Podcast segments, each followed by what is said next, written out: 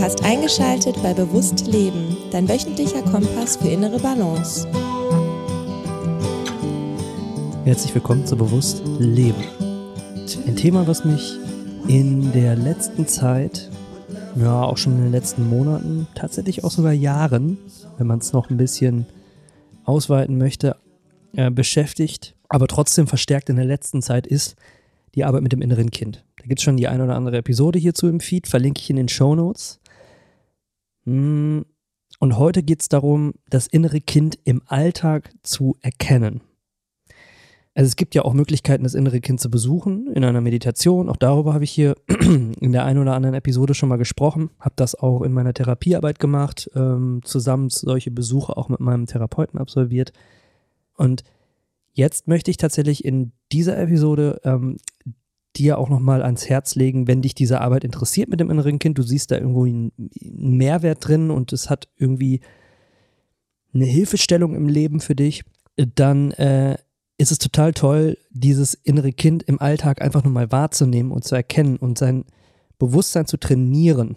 Ähm, ich habe den Vorteil, dass ähm, äh, bei mir in der Partnerschaft meine Partnerin genauso bewusst hinschaut, wo denn eventuell das innere Kind gerade aktiv ist.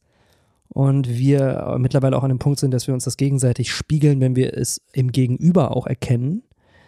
Aber es ist grundsätzlich, auch wenn du alleine sein solltest, super, super kraftvoll wahrzunehmen, wann das innere Kind aus dir heraus spricht, beziehungsweise wann du in diesen inneren Kind-Modus wechselst. Und das lässt sich gut erkennen über ähm, aufploppende Emotionen, bei denen man gar nicht so sicher ist, woher die denn jetzt eigentlich kommen. Weil es einen Trigger im Außen gibt, beziehungsweise irgendeine Situation, die eine Emotion sehr schnell hervorruft. Und wenn man anfängt zu analysieren, woher diese Emotion kommt und was der Trigger dafür ist, dann kann man relativ schnell auch A mit B verbinden und weiß in der einen oder anderen Situation schon direkt, ah, alles klar, das kommt aus der Kindheit, das kommt aus einer Situation, in der das innere Kind nicht versorgt worden ist. Und das muss natürlich nicht bei jeder Emotion jetzt der Fall sein. Ne? Man kann ja natürlich auch einfach mal so wütend sein oder traurig sein, aber viel häufiger als man denkt, steckt auch manchmal das innere Kind dahinter. Und das ist genau das, was ähm, es so spannend macht, da im Alltag immer mal wieder bewusst drauf zu schauen, sich zu hinterfragen, okay, ähm, ist das jetzt gerade der gesunde Erwachsene, äh, der hier eine bestimmte Emotion fühlt oder ist es das innere Kind und da steckt ein bisschen mehr dahinter als das emotionale Reagieren im Hier und Jetzt, sondern eben eine Geschichte, vielleicht sogar ein Trauma. Und je häufiger man das macht, desto einfacher wird es. Und es ist auch dann irgendwann gar keine Last mehr oder irgendwie schwer, sondern man nimmt es einfach nur wahr und denkt sich, ah, okay, alles klar, alright. Und wenn man sich vielleicht oder wenn du dich vielleicht schon mal mit Traumata auseinandergesetzt hast, die dich vielleicht betreffen, müssen ja gar keine tra krassen Traumata sein. Also jeder Mensch hat irgendwo mal in seiner Lebenslaufbahn ein, ein Trauma erlebt, schwerwiegender oder weniger schwerwiegender. Aber das ist äh, natürlich auch ähm, eine Ursache für Emotionen, die man eventuell sehr lange auch mal mit sich rumschleppt und vielleicht auch sehr lange ignoriert hat. Und ähm, das innere Kind ist ja so ein Symbol dafür, eben diese, diese Emotionen ähm, aus der Vergangenheit nochmal genauer anzuschauen und auch zu versorgen. Ne? Also es ist ja so ein, so ein eine Personifizierung auch von ähm, einer Emotion aus der Vergangenheit. Und das Schöne ist, je häufiger man das wahrnimmt, desto einfacher wird es tatsächlich einzuordnen, hey, das kommt gerade vom inneren Kind, das kommt aus der Vergangenheit und wenn du schon ein bisschen in dieser Traumarbeit drin bist, dann weißt du natürlich auch, welche Emotionen an dein Trauma gekoppelt sind. Das ist genau das, was ich damit sagen möchte. Und da lassen sich dann Rückschlüsse einfacher führen. Also es ist nicht nur die innere Kindarbeit, sondern natürlich generell so Persönlichkeitsentwicklung, vielleicht auch Therapiearbeit ähm, oder spirituelle Arbeit, ähm, das Auseinandersetzen mit äh, seiner Vergangenheit und vielleicht auch ungelösten Themen, vor denen man lange weggeschaut hat. Und dann ist sozusagen das, das innere Kind oder die Arbeit mit dem inneren Kind halt ein Tool im Toolkoffer, um da gut mit umzugehen. Und ich mag es total, wenn es praktikabel ist im Alltag. Und darum diese Episode, also innere Kindarbeit, wie gesagt, geht halt auch in langen, intensiven Meditationssessions und dass man sich wirklich ganz gezielt Zeit dafür nimmt, um diese Arbeit zu verrichten. Man kann aber auch, und da bin ich eben der Fan von, äh, das im Alltag fest integrieren.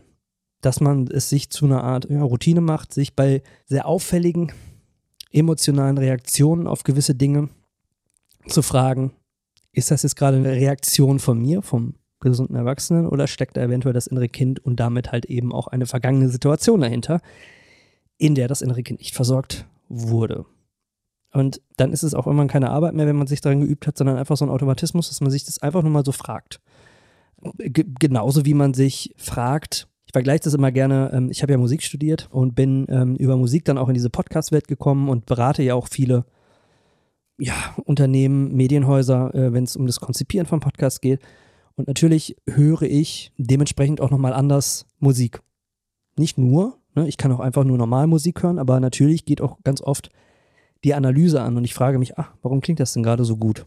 Oder warum holt mich dieser Podcast gerade so gut ab? Was, was, äh, was ist in dem Format gut umgesetzt worden?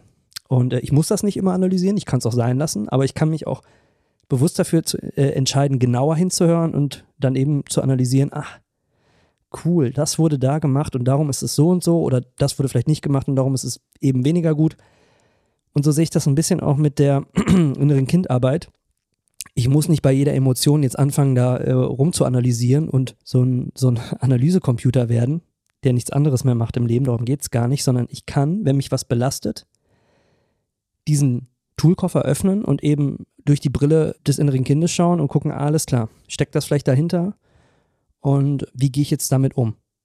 Ne? Also, was vor allen Dingen sich daraus ergibt, ist, wenn man jetzt zum Beispiel, also bei mir sind mal, ich ne, nenne mal drei Emotionen, um es konkret zu machen, bei denen ich hellhörig werde oder genauer hinschaue. Das ist Wut, das ist Unsicherheit und das ist Traurigkeit. Weil ich weiß, diese drei Emotionen hängen ganz, ganz stark, also Unsicherheit und Selbstwert so ein bisschen, ne? Also diese drei äh, Gefühlszustände, die weiß ich, dass die mit der Vergangenheit äh, in Verbindung stehen und da gucke ich, wenn die aufploppen und verhäuft oder häufiger aufploppen, gucke ich genauer hin und überlege mir, aha, da könnte das innere Kind hinterstecken. Und damit relativieren sich diese, diese Gefühlszustände nicht, aber ich kann sie viel besser einordnen und auch wertschätzen und akzeptieren und auch respektieren. Also, dass es okay ist, dass ich jetzt gerade wütend bin. Und dass es okay ist, dass ich jetzt gerade unsicher bin und ähm, dass ich mich dafür selber nicht verurteile, sondern ich weiß, es kommt daher und ich weiß auch, ich probiere durch Persönlichkeitsentwicklung, durch spirituelle Entwicklung, durch Therapieentwicklung da ähm, auch gegenzusteuern und eine bessere Version meines Selbst zu werden. Und ich setze mich dann aber auch nicht unter Druck, sondern nehme nur wahr und erkenne an. Ähm, und je häufiger äh, ich das, das probiere umzusetzen, desto weniger unbewusst werden diese Zustände und auch weniger exzessiv. Ne? So, so Wut kann natürlich auch mal länger und stärker sein. Und ähm, wenn ich merke, ah, okay, mh, früher einhake und ähm, realisiere, dass das innere Kind, was jetzt gerade, was jetzt gerade wütend ist und das hängt mit der und der Situation zusammen und mit dem, dem Trigger, dann kann ich die ähm, Emotion einfacher fließen lassen und sie auch das lassen sein, für das es ist.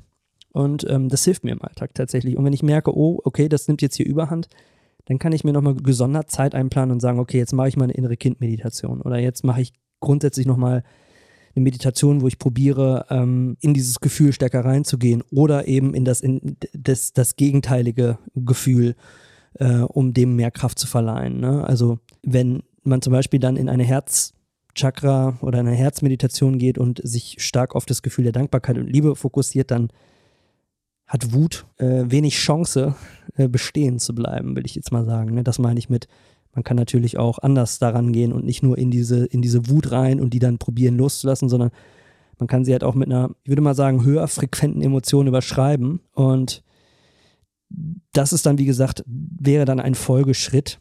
Aber es geht hier jetzt genau einfach darum, äh, dir die Möglichkeit aufzuzeigen, was der Benefit ist, also was der Vorteil ist, im Alltag immer mal wieder genauer und bewusster hinzuschauen, kommt meine emotionale Reaktion gerade aus dem Hier und Jetzt und hat mit dem gesunden Erwachsenen zu tun und es ist alles cool und es ist gleich wieder vorbei und ja, check. Oder steckt da eventuell mehr dahinter und wie gesagt, je mehr man sich darin übt, desto einfacher kann man dann auch diese emotionalen Zustände handeln oder halt eben auch ganz gezielt gegensteuern und dann eben eine weitere Schublade dieses Toolkoffers aufmachen ähm, und da dann halt nochmal tiefer äh, reingehen in diese Arbeit. Elf Minuten, schöne Zahl. Ich würde es tatsächlich hierbei belassen. Ein kleiner Impuls, einfach mal im Alltag darauf achten. Und ähm, wie gesagt, ich habe jetzt ja nur beispielhaft diese, diese drei emotionalen Zustände, Wut, Unsicherheit, Traurigkeit genannt, die mich jetzt persönlich betreffen, wo ich weiß, die haben einen Bezug zu einem Trauma bei mir. Bei dir ist das vielleicht ganz, ganz anders. Und das hilft auf jeden Fall, ich würde jetzt mal sagen, hauptsächlich bei negativen Emotionen und wenn einen etwas belastet, um da dann gegenzusteuern und einfach ein, eine gesündere Beziehung zu seinen Emotionen aufzubauen und am Ende auch eine emotionalere mentale Gesundheit sich zu erarbeiten, Step by Step im Alltag und das auch dann sehr routiniert. Ich wünsche dir ganz viel Spaß dabei und wir hören uns bei der nächsten Episode. Ähm, wenn du magst, noch vielleicht kurz abschließend, gerne ein positives Feedback bei ähm, Spotify oder Apple Podcasts hinterlassen. Würde ich mich super drüber freuen und ansonsten bis bald. Ciao. scary.